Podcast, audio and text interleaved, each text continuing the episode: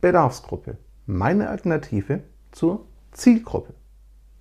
Hallo und herzlich willkommen zusammen. Schön, dass ihr dabei seid. Heute geht es um einen Begriff, der ganz oft genannt wird, wie ich aber finde, ein bisschen missverständlich ist oder zu kurz greift. Und zwar den sehr bekannten Begriff der Zielgruppe. Mit einer Zielgruppe ist in der Regel eine Gruppe von Menschen gemeint, die nach bestimmten Kriterien geordnet ist.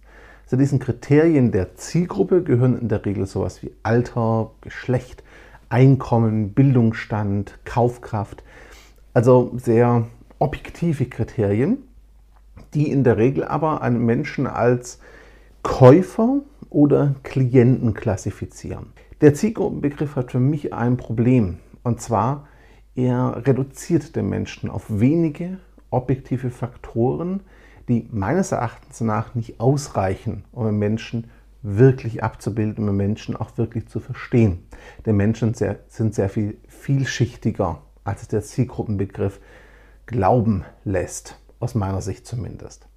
Deswegen spreche ich in der Regel von Bedarfsgruppe, einem Begriff, der vor allem für NGOs, für Non-Profits und für soziale Einrichtungen aus meiner Sicht sehr viel sinnvoller ist und sich vor allem auch für Startups aus dem Social Entrepreneurship Bereich meiner Erfahrung nach bewährt hat.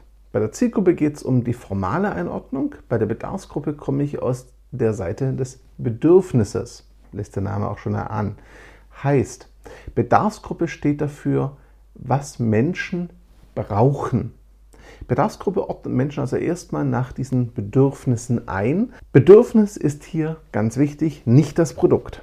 Die Zielgruppe konzentriert sich oft auf das Produkt und auf die Kriterien, die mit dem Produkt oder der Mensch als Kunden zu tun haben.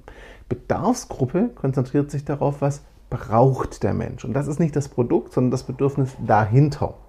Ganz banales Beispiel, jemand, der in die Familienberatung kommt, der braucht zwar die Familienberatung als Mittel zum Zweck, aber das eigentliche Bedürfnis ist, ein Problem zu lösen, einen Konflikt zu lösen oder Antworten auf Fragen zu bekommen. Die Beratung ist das Mittel, das ihm oder ihr dabei hilft, das Problem zu lösen und sein Bedürfnis zu befriedigen. Aber das eigentliche Bedürfnis ist nicht die Beratung, sondern die Lösung des Konfliktes. Und genau da setzt die Bedarfsgruppe auch an. Erstmal schaue ich mir also an, wer braucht was. Und wer ähnliche Bedürfnisse hat, gehört für mich zur gleichen Bedarfsgruppe. Danach spielen dann all die Faktoren der Zielgruppe auch eine Rolle. Ganz klar. Ich werde nicht versuchen, der 65-jährigen älteren Dame die gleiche Kommunikation und den gleichen Inhalt überzuhelfen wie dem jungen Ehepaar beispielsweise. Natürlich werde ich hier unterschiedlich kommunizieren. Natürlich brauche ich hier vielleicht auch unterschiedliche Angebote auf eine unterschiedliche Art und Weise.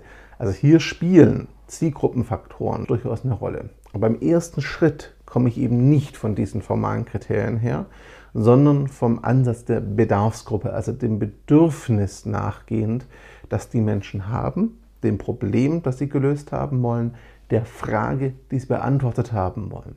Wenn du das tust, führt das zu drei Veränderungen aus meiner Erfahrung. Erstens, du beschäftigst dich viel mehr damit, was deine Dienstleistung und dein Produkt eigentlich wirklich an Wirkung haben für deine Kunden oder Klienten.